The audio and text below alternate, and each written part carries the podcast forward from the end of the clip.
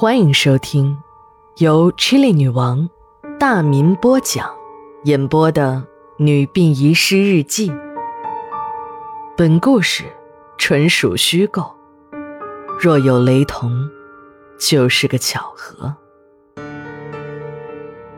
第一卷，第二十章。闲来无事，顺手拿起了书架中那本薄薄的《二十四孝》。一眼就看到了那个中国人讲了几百年的卧冰求鲤的故事，说的是古时候琅琊人王祥，继母朱氏对他不好，经常在父亲面前说他的坏话，但王祥非常孝顺。继母生病时想吃活鲤鱼，但正值严冬，天寒地冻，王祥解开衣服卧在冰上，冰。忽然自行融化，跃出两条鲤鱼来。继母食后果然痊愈。后来王祥隐居二十年，从县令一直做到太尉。也许这个故事很老套，但正是这些老套的故事支撑着中国人的道德脊梁。孝是儒家文化的核心，就是你不赞成儒家的学说。那也不妨碍你做一个孝顺的儿女。读了江梅的日记，让我在翻动每一页时，都感觉有千钧之重。十月二十九日，日记全文如下：我刚到单位的门口，就发现大门口的绿化带边站了一群人，我也迅速的凑了上去，就是好奇嘛。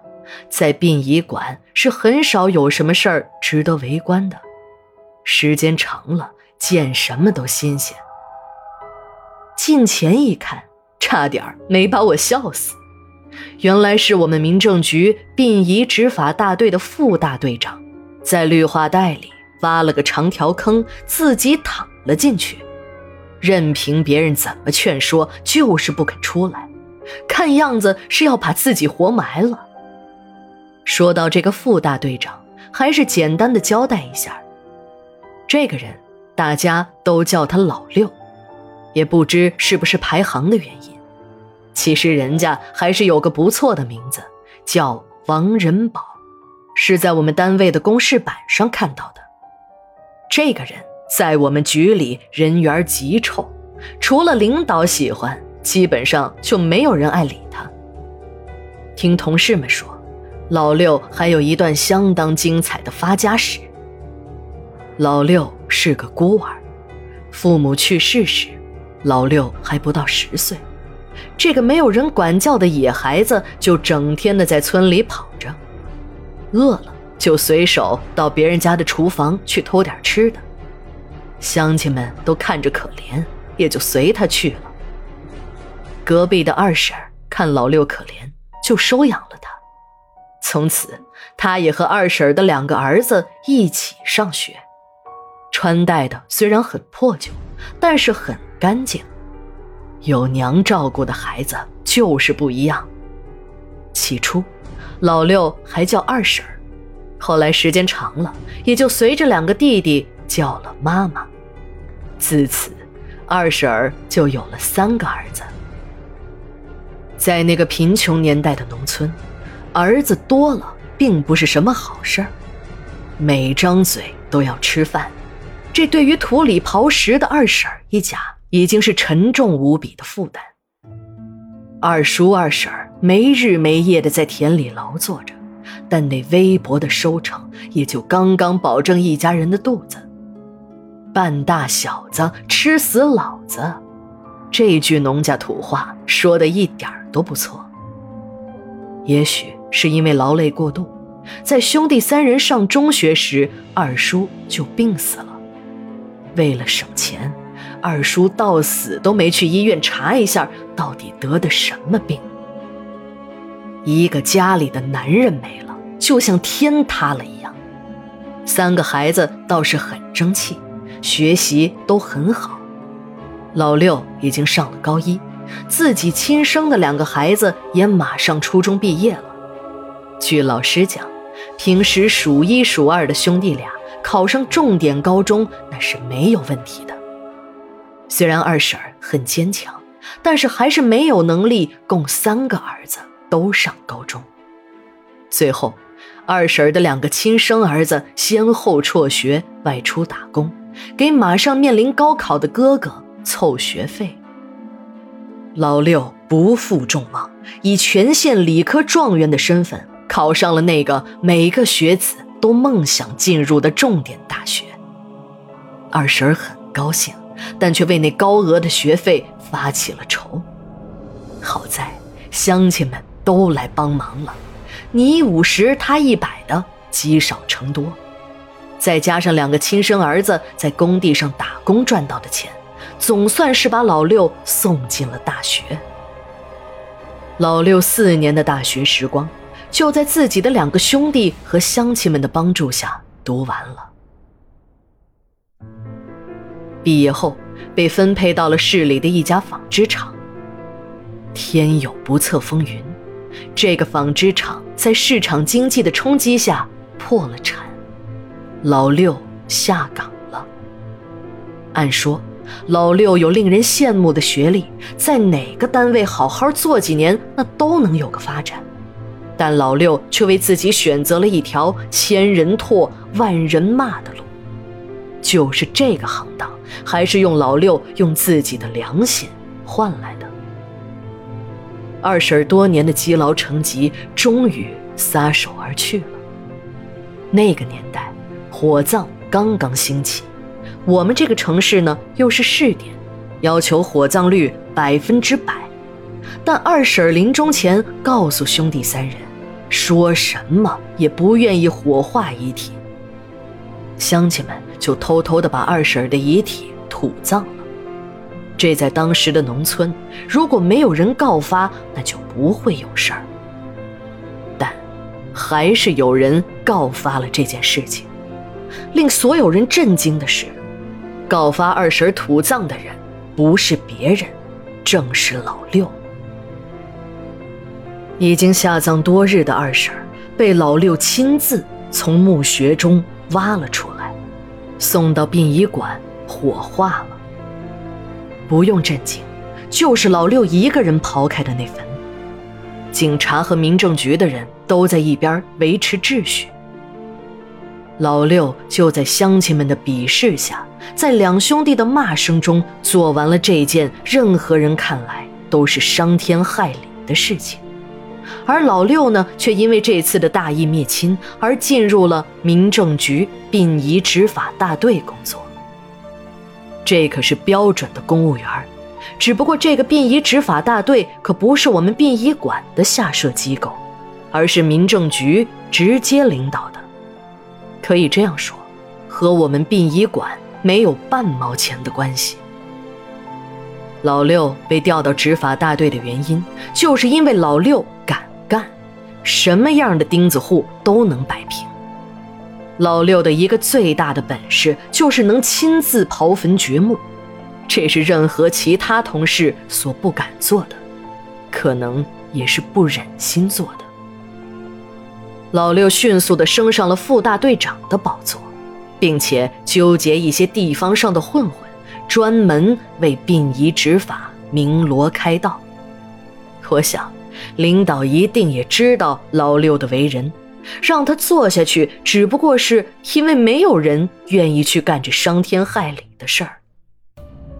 用老六还能提高遗体火化率，所以领导也就睁一只眼。闭一只眼了。后来，人们慢慢的接受了遗体火化的风俗，这样恶性挖坟取尸的事件也就少了。老六的仕途好像也因此停滞了，在这个副大队长的位置上一坐就是十几年。我和单位的同事中午还跑出大门看呢。这时，只剩下老六一个人。还躺在那个自己为自己挖的坟里。围观的人早已经散去，只是老六不时地拿出手表看着时间，好像在等着什么。由于非常恶心老六的为人，我们也就看了看，就回到了院里。人们都在议论着，这个老六到底是中了什么邪，自己把自己埋起来。我也凑上来听。原来，昨天老六还参加了一起执法，事件很简单，一位老太太死了，儿女不愿意火化遗体，就偷偷的土葬了。听到了这个消息的老六，也许又嗅到了升官的味道。马上就带人赶到了现场。还是老规矩，老六一个人就挖开了坟墓，打开了棺材。但这次老六没能把遗体从棺材中拉出来，自己却让老太太拉了进去。现场的警察、执法大队的同事们一拥而上，把老六和老太太的遗体从棺材中拉出来。据现场的同事证实，老六的脸上、身上都是爪痕，手上还有两道深深的牙印儿。老六被僵尸咬了的消息，像长了腿一样的散开了。有人还说，老太太的尸体都已经变成僵尸了，就在等老六去挖，好咬他一口。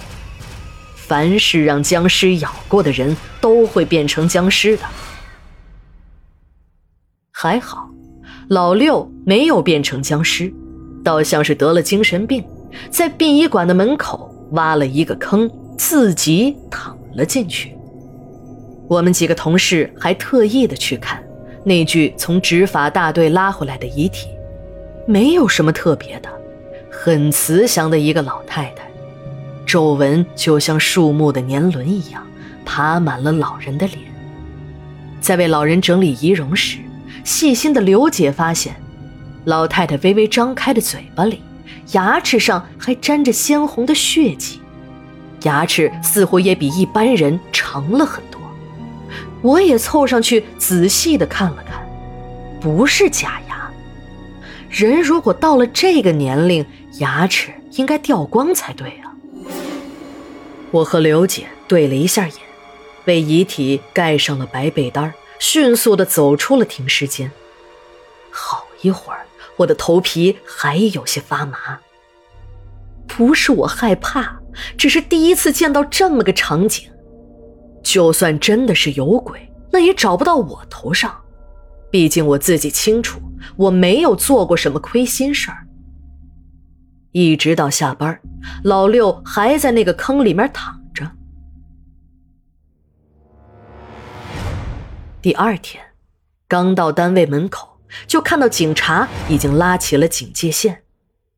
据管理昨天值班的小张说，半夜的时候，他刚刚查完停尸间，正要上床休息，忽然看到值班室的墙外起了火，就往外走，准备去看看发生了什么事儿。就在这时，一个满身是火的怪物站在地上一动不动。还不断的发出凄厉恐怖的叫声，火苗从口中不断的喷出。小张转身就往回跑，还没有跑到电话机旁，头就重重的撞到了墙上，一下子晕死过去。经警方证实，昨天午夜十二点，殡仪执法大队副大队长王仁宝在殡仪馆门前的绿化带中。把一件棉大衣浸透了汽油，自己引燃自焚。鉴定结论：自杀。我们几个同事开始为老六整理遗体，说是遗体，不如说是一堆白骨。从不远处扔的那两个大空油桶可以看出来，用油量的确不小。在整理头骨时，我们发现。老六的牙齿很长，很尖。十月三十日，日记连载，明天继续。